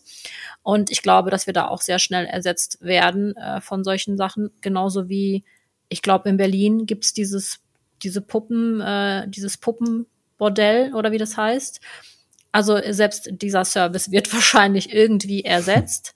Ähm, das ist nun mal der Lauf der Zeit und ich glaube, dass ähm, das alles kommen wird. Der Mensch wird bequemer werden. Er kann sich vielleicht seine durch seine künstliche Intelligenz seine Schauspielerin oder seine Szene vielleicht sogar zusammenstellen. Wer weiß, was da noch kommt. Also ich glaube schon, dass uns das ähm, ziemlich bald erwartet und dass es da keine Produktion mehr geben wird, sondern du drückst auf den Knopf und sagst, ich hätte gern die Schauspielerin blond, keine Ahnung, das, das, das und das soll passieren und dann wird dir das in fünf Minuten ausgespuckt in mhm. 3D. Aber es könnte ja für dich auch, also deswegen ist das auch die Motivation meiner Frage. Es ist ja für dich so ein bisschen Zukunftsorientierung auch als Unternehmerin. Theoretisch könntest du ja jetzt, spinnen wir das Thema einfach mal zu Ende, sozusagen ein 3D-Modell von Kira verkaufen ich kann mhm. dich irgendwie als 3D-Modell buchen für ein Jahr oder für einen Monat oder was weiß ich, als Abo-Modell und kann dann meine Szenen mit dir beschreiben, wie ich sie möchte. Und du bist selbst gar nicht mehr in Aktion. Also das wäre ja ein typisches oder das wäre ein mögliches Produkt. Und dann ist natürlich die Frage, orientiert man sich in dieser Branche? Das war so die Motivation, dass ich mal wissen wollte, redet man über sowas in der Branche oder sagst du, nee, das ist so weit weg? Da, da, da bin ich als Unternehmerin auch so ein bisschen standalone. Tatsächlich habe ich mal überlegt, ob ich mal so eine Gummipuppe von mir anfertigen lasse. ähm, nein, tatsächlich ähm, ist dieses, ist das Thema noch in der Szene aktuell ähm, gar kein Thema, weil dafür ist der Bedarf an normalen Videos noch zu hoch. Ähm, und ich sag mal, in der Escort-Schiene wird es, glaube ich, so niemals ein Thema werden. Ich behaupte ja immer noch, dass die Schiene gut 20 Jahre zurückgeblieben ist, was ich so sehe die sind ja null digital, also dass die Mädels überhaupt ein Handy bedienen, ist ein Wunder zum Teil in den äh, in den Etablissements. Zum Teil verlassen sie sich äh, ja rein auf Laufkundschaft. Also ich glaube, das Business äh, wird es noch lange geben, aber äh, die Pornografie, glaube ich, wird abgelöst, aber reden tut da niemand drüber. Also kriege ich. Aber da gebe ich dir jetzt mal eine Gegenmeinung, ja? Ich gebe dir mal eine Gegenmeinung dazu. Und zwar hatten wir in diesem Jahr mit unserer Agentur ja 25-jähriges Jubiläum und wir sind mit der gesamten Crew nach Hamburg gefahren und haben äh, auf die Reeperbahn, haben gefeiert, ne? Und haben eine Reeperbahnführung gemacht und das war total spannend, weil man wirklich auch mal so ein paar Insights bekommen hat und die die Führerin hätte ich jetzt fast gesagt, also unser unser Guide, ja, ähm, hat uns dann erzählt, wie stark diese Branche jetzt schon digitalisiert ist. Da gibt's ja dieses Pink, Pink, äh, Pink Dings, also dieses Riesenlaufhaus da, mhm. Pink Palace, genau. Und die hat gesagt, und das war total spannend, und jetzt bitte nagelt mich, liebe Zuhörer, nicht auf die Zahl fest, aber ich glaube, es war genauso. Die hat gesagt, früher, so in den 50er, 60er, 70er Jahren, haben in der Spitze 2000 Frauen am Tag auf der Reeperbahn gearbeitet. Und weißt du, wie viel heute? Hat die dann gefragt in der Runde. Und die Antwort war irgendwie, ich glaube, 400 in der Spitze. Mhm. Warum, hat sie gesagt? Weil die Menschen A, durch äh, digitale Pornografie sehr, sehr viel schon sozusagen den Bedarf decken, also gar nicht mehr auf die Reeperbahn gehen, weil sie die Mädels sich nach Hause holen können, sozusagen am Bildschirm. Und das Zweite hat sie dann gesagt, weil zum Beispiel Pink Palace und andere schon digitalisiert sind. Das heißt, die Freier gucken nach oder die Kunden gucken nach, welche Frauen sind verfügbar und die können die dann entweder direkt digital buchen und hingehen, aber mhm. die können die auch nach Hause bestellen. Das heißt, mhm. ein Teil der Frauen ist gar nicht mehr auf der Reeperbahn. Und dadurch äh, die, ähm, sagen wir mal, haben das natürlich in einem relativ negativen Kontext dargestellt, weil sie sagen, es ist in Summe weniger los auf der Reeperbahn. Siehst du ja hier, wir waren Samstagabends dort, und sagte die auch, seht ihr ja hier, es ist nicht so viel los. Früher gab's Live-Sex-Shows und solche Sachen, gibt's alles nicht mehr. Wurde abgelöst durch die Digitalisierung der Branche. Ja, das auf jeden Fall. Also ich denke mal, in den letzten 20 Jahren ist durch diese ganzen ähm, Internet-Pornografie wie auch immer abgelöst worden. Das meine ich nicht. Ich meine, dass das klassische Escort-Gewerbe immer noch daraus besteht, dass das Mädchen ein Handy hat, eine Anzeige und das war's. Aber ich meine, es, die Mädels machen nicht so ein Tremem äh, über Social Media oder sonstiges Werbung für sich. Das ist definitiv noch in den absoluten Kinderschuhen. Also das traditionelle mhm. Escort-Mädel hat eine Anzeige und ein Handy, aber nicht das ganze mhm. digitale Unternehmen drumherum, um vielleicht Werbung für sich zu machen. Das gibt's nicht. Also zumindest sehe ich das gar nicht im Internet. Das ist wahrscheinlich dein USP, also deine Einzigartigkeit, dass du da auch so ein bisschen eigentlich digital Unternehmerin bist und in dieser Branche tätig. Ne? Ja, also Marco, äh, es, dann möchtest du. Ja, es ne? gibt noch einen, einen Bereich der Digitalisierung, den ich sehr, sehr spannend finde, weil ich ihn sehr, sehr effizient finde, muss ich sagen.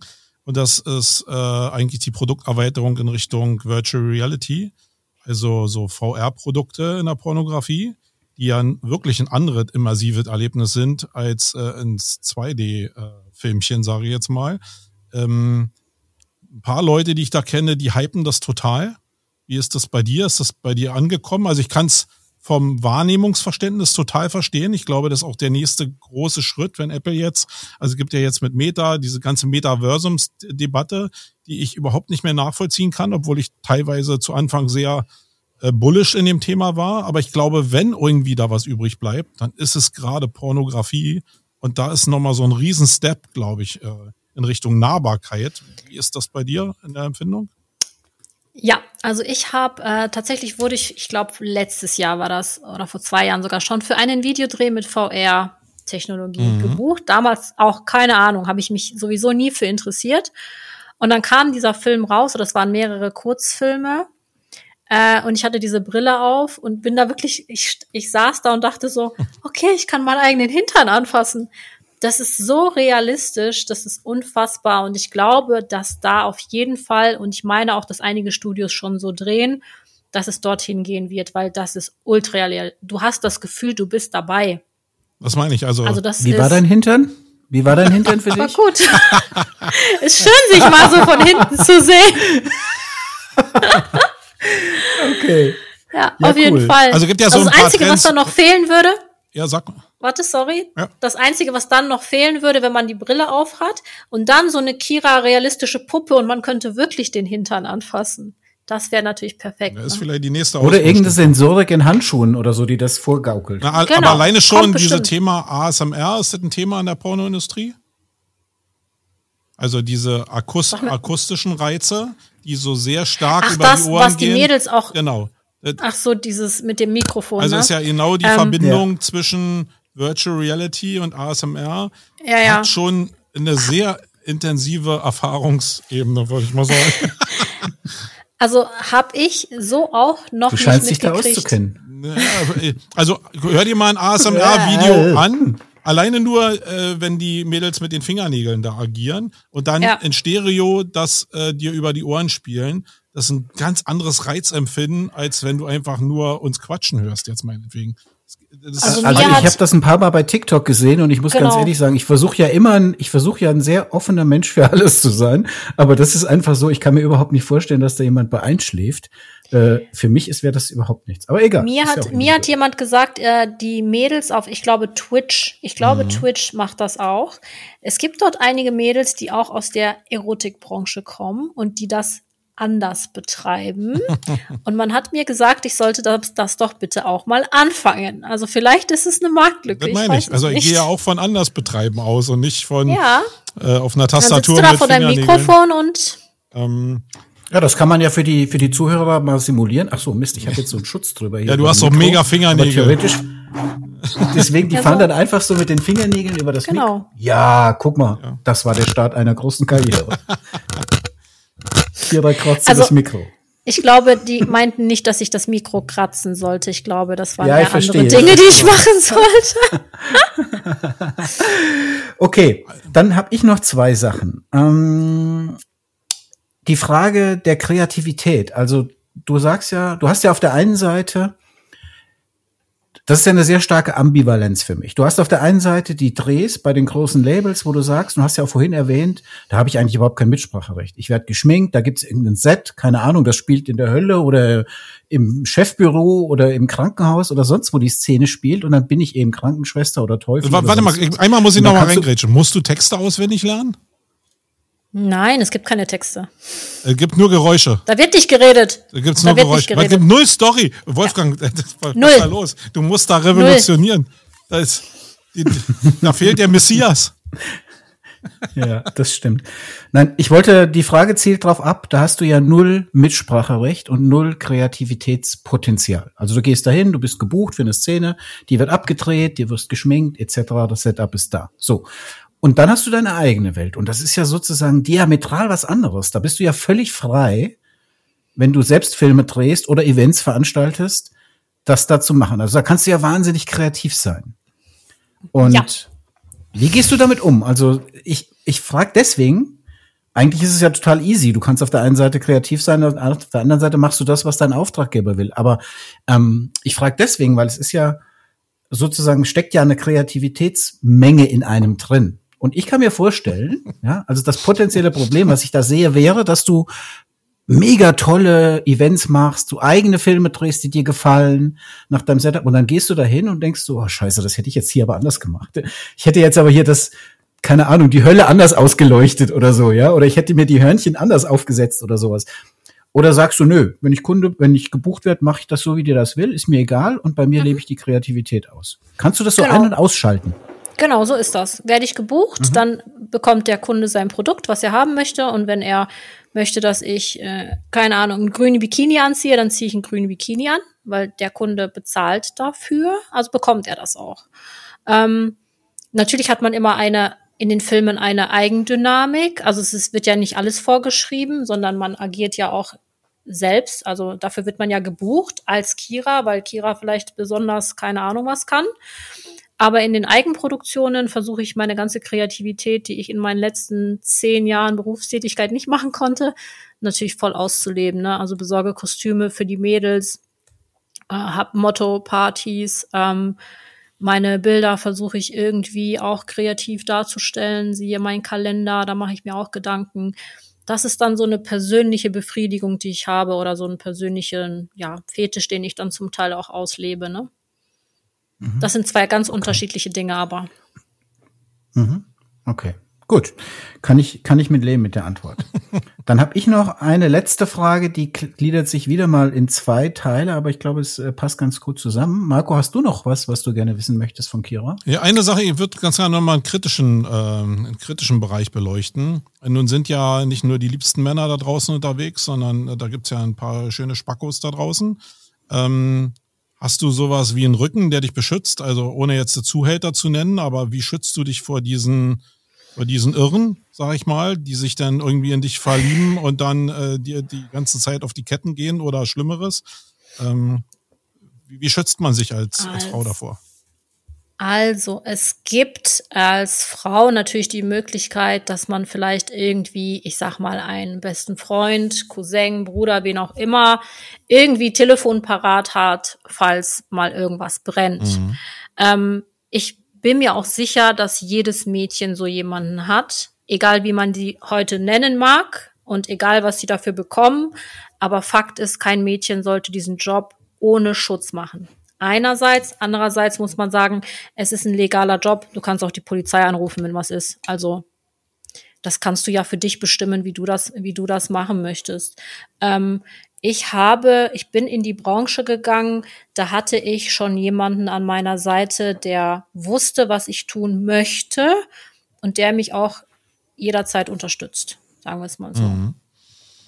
Und ich würde ganz Aber gerne das noch. hat, glaube ich, jedes Mädchen anders. Also würde ich behaupten, jedes Mädchen ist da anders. Ich würde ganz gerne noch so einen äh, so einen Dreiklang machen von äh, oder einen Zweiklang machen von Situationen oder äh, die die größten Fakes im Pornogeschäft und die peinlichsten Situationen. Irgendwie so ein Potpourri da draus. Da hast du bestimmt ein reichhaltiges Füllhorn, was du irgendwie so ausschütten kannst. Äh, da würde ich ein paar ah. lustige Situationen vielleicht also, noch abgreifen. Also in den, in den Video, in den Videodrehs, da könnte ich wahrscheinlich schon ein ganzes Buch schreiben an peinlichen Situationen. Ähm, ich glaube, in jedem Videodreh hast du mindestens in zehn Minuten drei peinliche Situationen, ja. Von er kann nicht mehr bis äh, die Kamera geht an und plötzlich äh, werden hier ganz künstliche Geräusche gemacht und das ganze Video ist total versaut, weil jemand versucht, besonders toll zu sein. Über vom Bett gefallen, über also alles. es, es gibt wirklich alles, bis Kamera runtergefallen oder also wie ich, ich glaube, Videodreh, was ich schon alles erlebt habe, könnte ich wirklich Bücher schreiben. Ist auch immer lustig. Aber ist es ein Konzentrationsabfall denn, wo du dann sagst, oh, jetzt noch normal, jetzt voll. Ja, dann meine ich voll. Doch, also ich, ich kann ich kann mich an einen Videodreh erinnern, da hatte ich aber auch so gravierende Migräne, also wirklich unglaublich.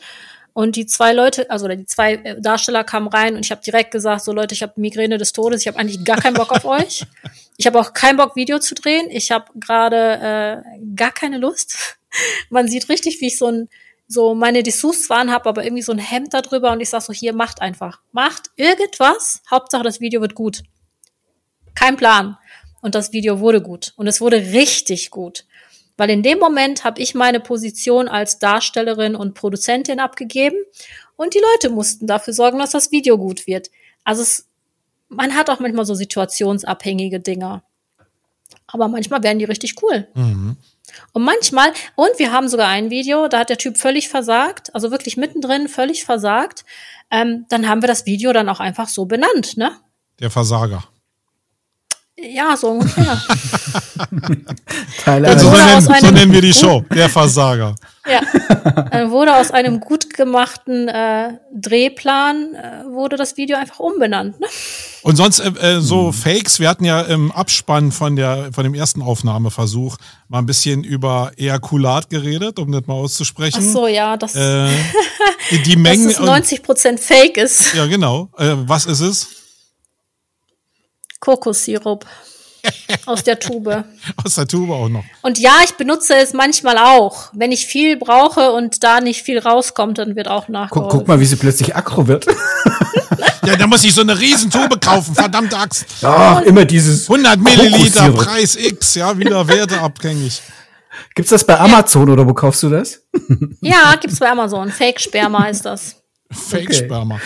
Okay, aber gibt es noch andere Fakes, die wir jetzt normallos gar nicht so Jetzt kommt Marco haben? in Fahrt. Ja, ne? interessiert mich. Also was mich ja, was mich auch gestern, glaube ich, gefühlt hundertmal gefragt äh, haben die Leute beim Live, äh, wie die Männer das durchhalten so lange. Und ich habe mich das tatsächlich auch gefragt. Also einschmieren tun die ihr Teil tatsächlich mit Kokosöl, weil ich glaube, nach einer Stunde tut denen da unten auch alles weh, verständlicherweise. Äh, aber wie der so bleibt, äh, Leute, ich habe es noch nicht rausgefunden. Also vielleicht meldet sich hier ein männlicher Darsteller und beantwortet uns die Frage. Okay. Ich weiß es nicht. Genau, wäre mal spannend. Ich sehe sie zwar, ja, aber ja warum Medizin, die so sind, weiß ich ja. nicht. Liegt vielleicht an dir. ja, aber ähm, selbst acht Stunden hältst du das nicht aus. ja, acht Stunden, okay. Gut, Marco ist kühlt, glaube ich, langsam wieder runter. Ja, Der ist jetzt richtig äh, in Fahrt gekommen. Ich fand's mal interessant. Also, aber war natürlich auch spontan, ja, war jetzt nicht so vorbereitet. Ja, Wenn dir noch irgendwas schon. einfällt in der Abmoderation, dann hau noch raus, Kira. Aber wenn du noch fünf Minuten hast, Kira, mir sind ja. tatsächlich aufgrund dieser letzten Gespräche doch noch zwei Themen gekommen, zu denen ich gerne wirklich auch noch mal was sagen möchte. Einmal mehr aus Interesse und einmal wirklich auch, weil es mir ein Anliegen ist. Das erste ist, du hast gesagt, manchmal hat man Bruder, Cousin, besten Freund im Hintergrund, den man anrufen kann. Wie geht eigentlich deine Familie damit um? Wie hast du damals als du dich entschieden hast, und nochmal zur Erinnerung, du kommst aus dem mittleren Management, du hast einen gut bezahlten Bürojob, äh, und du sagst so, Leute, ich habe mir was anderes überlegt, ich gehe jetzt in die Erotikbranche. Ja? Wie, wie, wie, wie erzählt man das oder wie, wie gehst du damit um?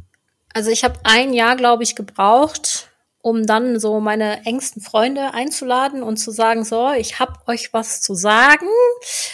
Und als ich es gesagt habe, haben die alle ungefähr so reagiert wie, oh, endlich, endlich. Also eigentlich wussten wir immer schon, dass das in dir schlummert. Also ungefähr so war die Reaktion ich hatte anscheinend schon immer so ein bisschen so eine offene Ader für sowas und habe da schon früher sehr offen drüber gesprochen, ähm, dass es eigentlich niemanden mehr gewundert hat. Hm. Und jetzt okay. nach, nach, also jetzt im, nach den Jahren äh, erzähle ich in den ganzen Runden natürlich so meine ganzen Erlebnisse und eigentlich freuen sich immer alle, wenn ich irgendwo bin, weil sie dann spannende Geschichten hören. Und nicht so wie nur wir im Podcast. ja, weil was erzählt man sich normalerweise auf dem Geburtstag, ne? Ziemlich mhm. langweilige mhm. Geschichten. Und Familie? Du hast jetzt von Freunden geredet. Wie geht's, wie ist das mit der Familie? Also ich sag mal so, natürlich würde sich die Familie und äh, mein ganz enger Freundeskreis, muss ich sagen, der schon mehr zur Familie gehört, ähm, wünschen, ich hätte vielleicht was anderes gemacht, weil ich ja nicht auf dem Kopf gefallen bin und man ja auch vielleicht ein anderes Business hätte aufmachen können. Aber sie akzeptieren es, sagen wir es mal so. Okay. Mhm. Ja, sie ist Gut. jetzt vielleicht Dann nicht der Wunsch gewesen, aber sie akzeptieren es. Ja, okay. Ich glaube, so wie du, wie ich dich kennengelernt habe, ist das auch die einzige Option. also, ja, ne? So, dann gibt's aber noch ein Thema und ich möchte es nur ganz kurz erwähnen, weil wir beim letzten Mal ziemlich ausführlich drüber gesprochen haben, aber das ist jetzt hinten runtergefallen. Ich halte es aber für sehr, sehr wichtig. Wir haben letztes Mal drüber geredet, dass ich irgendwie eine Statistik gesehen hatte und im Fernsehen einen Bericht gesehen hatte, dass etwa, und ich sag einfach jetzt mal Werte, um das zu verdeutlichen, die stimmen aber nicht, sage ich gleich dazu, Disclaimer, aber irgendwie 70 Prozent aller Jugendlichen unter 15 Jahren regelmäßig harte Pornografie konsumieren. Und ich habe dich gefragt damals in der ersten Aufzeichnung, wie gehst du damit um? Weil es ist ja davon abgesehen, dass es bestimmt für die Psyche von Zwölfjährigen nicht gut ist, solche Filme zu sehen, das sage ich jetzt einfach mal so, ist es ja auch illegal in Deutschland. Also es ist ja definitiv faktisch illegal. Und ich fand dein Statement damals gut und deswegen möchte ich dir auch die Gelegenheit nochmal geben, an der Stelle kurz dazu was zu sagen. Ja, also, ähm, ich habe mich mit dem Thema sehr stark befasst, als ich meine Homepage aufgemacht habe, weil ähm, ich dachte, man macht eine Homepage auf und lädt da ein paar Videos hoch und gut ist. Aber nein, es gibt in Deutschland einen sehr stark regulierten Jugendschutz, was sehr, sehr gut ist. Ähm, aber leider in unseren Nachbarländern nicht. Das heißt, auch wenn Deutschland sich da wirklich viel Mühe gibt, man kommt über andere Server natürlich an gewisse, äh, gewisse pornografische Darstellungen dran. Ich stehe zu dem Thema so, und da bin ich auch offen in meinen Lives. Ähm, kein unter 18-Jähriger hat irgendwas auf solchen Plattformen verloren, weil ich bin mir sicher, dass es deine Seele und deine Entwicklung schädigt. Also ich bin mir sogar sehr, sehr sicher. Ich merke das ja auch, wenn ich mit Kunden spreche oder auch mit Darstellern spreche, die zu früh angefangen haben, vielleicht in diesem Business. Also ich würde sagen, es äh, ja, schadet deiner Entwicklung so massiv dass ähm, ich nicht weiß, wie man, wie man Kinder davor schützen könnte, aber ähm, das Thema ist unglaublich wichtig. Also ich werde ja oft in den TikTok-Lives angegriffen nach dem Motto, es könnten hier auch Kinder zugucken, wo ich jedes Mal sage ja und deswegen spreche ich ja auch so, dass man es gut versteht und nicht irgendwie in Worten ähm, ja, also ich benutze jetzt nicht irgendwelche äh, abwertigen Worte, aber sage natürlich auch ganz klar, Kinder, Jugendliche haben in der Branche, in dem Business, ob es Rotlicht ist, ob es Pornografie ist absolut nichts verloren. Gar nichts. Nichts. Und selbst mhm. 18 ist noch ein Alter, wo man drüber nachdenken sollte, ob man solche Filme gucken möchte. Mhm. Ja, genau. Und da gehen auch meine Props an dich. Deswegen sind, schließt sich auch der Kreis so ein bisschen zu Purpose, weil ich fand das auch total wichtig, dass jemand wie du an der Stelle auch mal ein klares Statement setzt. Also da auch Daumen hoch für. So, jetzt bin ich tatsächlich am Ende. Eine letzte Frage habe ich noch, die sich in zwei Teile spaltet. Meine erste Frage, die ich fürs letzte Mal auch schon aufgeschrieben hatte und wir zeitlich nicht mehr dazu gekommen sind, und heute würde ich sie dir gerne stellen.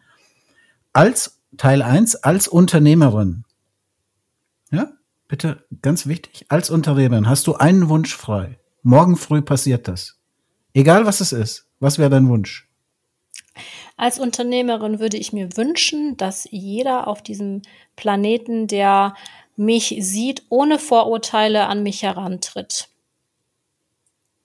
Ohne Vorurteile meinem Business gegenüber, mhm. ne? Mhm. Okay, dann der zweite Teil. Als Mensch, Kira, äh, du hast einen Wunsch frei, morgen früh. Du privat. Was, was wäre dein Wunsch? Dass die Menschen aufhören zu haten. Habe ich, okay. glaube ich, gestern ja beides, auch gesagt. Geht ja beides in, irgendwie in die gleiche Richtung, ne? Ähm, ja, okay. schon, ja. Also das Lassen wir so wäre stehen. mein größter Wunsch. Vielleicht schaffen wir es mit dem Podcast und mit dem Seeding, das wir machen und mit den Dingen, die wir im Umfeld des Podcasts tun, dafür ein bisschen Aufmerksamkeit zu erreichen. Das wäre sehr schön. Ich habe sehr genossen, beide Sendungen waren total gut. Ich finde auch, ähm, dass viel interessante Facts rübergekommen sind. Auch viel von dem Produkt Kira, von dem Menschen Kira. Also das hat alles total gut gepasst und für mich passt es auch super zu Purpose in irgendeiner Form. Es passt auch zu digitalem Unternehmertum. Ja, also dafür herzlichen Dank. Marco, hast du noch eine Schlussbemerkung? Nee, also ich kann mich auch nur herzlich bedanken. Es war mal eine schöne Perspektive, eine andere Business-Perspektive in eine Welt, in die ich gar nicht so reinblicken kann und wo ich natürlich ein paar Fragen hatte. Ähm, und ähm, ja, danke dafür, dass du uns da so ein bisschen mit hinter die Kulissen genommen hast. Letzte Frage an dich, Marco. Mhm. Du warst ja 27 Jahre, glaube ich, sagst du immer Polizist. Kann man ja kaum glauben, so jung wie er da sitzt. Mhm, ja. Ja, ja. Also du warst ja früher mal Polizist. Nicht zu erzählen. Du warst, ja früher, du warst ja früher mal Polizist. Hattest du mit dem Metier, ich sage jetzt extra nicht mit Kira, weil sie, ich finde ich schon, ist äh, da ja eine, eine Sonderperson als Unternehmerin, aber mit dem Business, hast du da auch Kontakt und ja, hatte ich natürlich. Ja, aber hat das jetzt irgendwie auch hat, hat das irgendwie auch den Blick auf die Sendung jetzt geprägt? Ja, wir haben es ja in der, in der ersten Aufnahme bin ich ja da gleich eingestiegen und habe gesagt, dass ich da eine andere Perspektive drauf habe. Äh, ich nehme das aber jetzt, wo wir das zweite Mal machen, Kira jetzt persönlich in jedem Fall ab. Glaube aber auch, dass es noch eine, das haben wir damals ja auch besprochen, eine sehr dunkle Welt gibt, ähm, die mit Pornografie mhm. zu tun hat und äh, mit menschlichem Leid und so. Und mit dem habe ich natürlich als Polizist zu tun gehabt ähm, wenn wir damals schon so viel, und das ist ja vielleicht auch eine Revolution, dass wir immer mehr äh, Frauen haben, die auch äh, ja aus eigener Entscheidung das machen und vielleicht nicht irgendwie einen Rücken haben, Zuhälter haben oder äh, dem der den Leuten der Pass abgenommen wird, äh, damit die dann hier irgendwie verhökert werden im Sklaventum, ähm, dann ist es ja eine gute Entwicklung. Andererseits ist die die die, die Anzahl, die die schiere Masse an Pornografie so gestiegen, ähm, ich glaube, ist auch gar kein Blick, den ich jetzt so habe, der, der jetzt für Deutschland gilt. Kira hat ja auch gesagt, ich glaube, in Deutschland, ja, wir sind vielleicht nicht ideal, aber wir sind schon ziemlich weit. Aber jetzt guck dir mal den Rest der Welt an, guck dir so Riesennationen an wie China und so. Also wenn wir hier einen Nachfragemarkt haben, dann äh, was sind denn China, was sind denn Indien? Also da entstehen ja noch Sachen, die, die sind ja völlig abstrus ähm, ja, als Polizist bist du immer mit dem Negativen betraut und nicht mit dem Guten. Und deswegen hast du natürlich, musst du ein bisschen aufpassen, nicht auch Feindbilder auszuprägen und dich da so reinzusteigern, was leider viele Polizisten machen, was vielleicht aber auch notwendig ist, um den Job überhaupt zu machen, muss man auch realistischerweise sagen. Okay. Also mit jedem Beitrag hätte ich schon wieder einen Bock auf eine neue Frage. Jetzt wird mich noch ten Achso, eins, eins will ich noch sagen. ich habe mal ein, nee, ein wichtiges Thema, weil wir diese äh, Thema Kinderpornografie, ähm, also Konsum von Kindern, aber es, das, das, das reine Thema Kinderpornografie und die Ausnutzung von, von Minderjährigen, äh, da müsste man eigentlich noch viel mehr machen. Ich habe einmal musste ich einen Monat auswertungsmäßig mir äh, beschlagnahmte Kinderpornografie Kassetten angucken, um Beweisführung zu machen. Ähm, äh, ich glaube, war der ätzendste Job, den ich in meinem Leben hatte. Also, weil der wirklich dir unter die Haut geht. Äh, weil das ist ja nicht wie Pornografie, wo du einfach so sachlich raufguckst, sondern du weißt, da ist jetzt ein Leid dahinter. Ich meine, ich könnte mir ja bei jedem Porno immer ja schon einreden, oh, das jetzt, da sind alle freiwillig irgendwie da. Das stimmt vielleicht nicht, aber äh, da passt's vielleicht. Aber sobald du ein Kind siehst, weißt du, das ist ein Abhängigkeitsverhältnis. Und das ist schon scheiße. Aber irgendeiner muss ja diese Auswertung machen. Also in der, vielleicht gibt's dafür irgendwann mal eine KI, dass diese Sachen ausgewertet werden müssen und nicht jetzt irgendwelche Polizisten sich das, also ich kenne Leute, die haben zwei Jahre sich nur so eine Videos angucken müssen. Wie Kira es gesagt hat, das macht was mit dir. Und das schon. Hm. Kann ich ganz kurz, ich kann ich ganz kurz was sagen? Ähm, ich habe, glaube ich, gestern Abend habe ich auch noch mal einen Podcast gehört. Äh, es ging noch mal so um deutsches Recht und, und unsere ganze Rechtsprechung. Es ist aber nun mal Fakt, quasi ja, wir versuchen zu schützen, aber in dem Punkt äh, sind wir eine Nation, die viel zu soft agiert. Und ich glaube, das wissen auch alle, weil würden wir nicht so soft mit diesen Leuten umgehen, dann würde man das, glaube ich, ziemlich schnell eindämmen können. Das ist meine persönliche Meinung.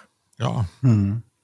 Ja, wir sind zu also soft Fazit, in diesen Dingen. Fazit von dieser Sendung, die ich damals gesehen habe, das war ja eine Jugendschutzbeauftragte, die diese Zahl gesagt hat und die hat auch ganz klar gesagt, es ist einfach total unverständlich, im Prinzip ist es moralisch ein wahnsinniger Konsens. Du sagst es jetzt, Kira, du sagst es, Marco, aus deiner ehemaligen Polizeiperspektive. Ich als ganz, in, sagen wir, Unbeteiligter sozusagen aus beiden Perspektiven sag es, jeder Mensch sagt eigentlich, Kinder haben in diesem Business nichts zu tun. Kinder dürfen nicht missbraucht werden, Kinder dürfen das nicht konsumieren. Das ist ein Konsens.